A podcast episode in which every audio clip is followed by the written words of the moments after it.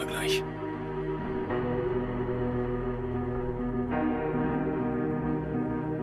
Im Jahr 1945 diente mein Urgroßvater in der Armee. Und er fragte sich, wann er wieder nach Hause kommen würde. Zu seiner Frau und seinem Sohn, den er noch nie gesehen hatte. Sein Wunsch ging in Erfüllung, als die USA mit den Atombombenabwürfen auf Hiroshima und Nagasaki den Zweiten Weltkrieg beendeten. Welt wartete danach gebannt auf den Weltuntergang. Aber stattdessen geschah etwas Wundervolles. Wir begannen die Atomenergie nicht mehr für Waffen, sondern als unbegrenzte Energiequelle zu nutzen. Die Leute genossen Luxus, der zuvor nur in Science-Fiction-Romanen möglich war. Roboter im Haushalt, fusionsgetriebene Autos, tragbare Computer. Aber im 21. Jahrhundert war der amerikanische Traum ausgeträumt. Es gab ein böses Erwachen. Die jahrelange Verschwendung hatte zu einer extremen Rohstoffknappheit geführt. Alles ging den Bach runter. Der Frieden war nur noch eine blasse Erinnerung. Wir schreiben nun das Jahr 2077. Und die Welt steht am Abgrund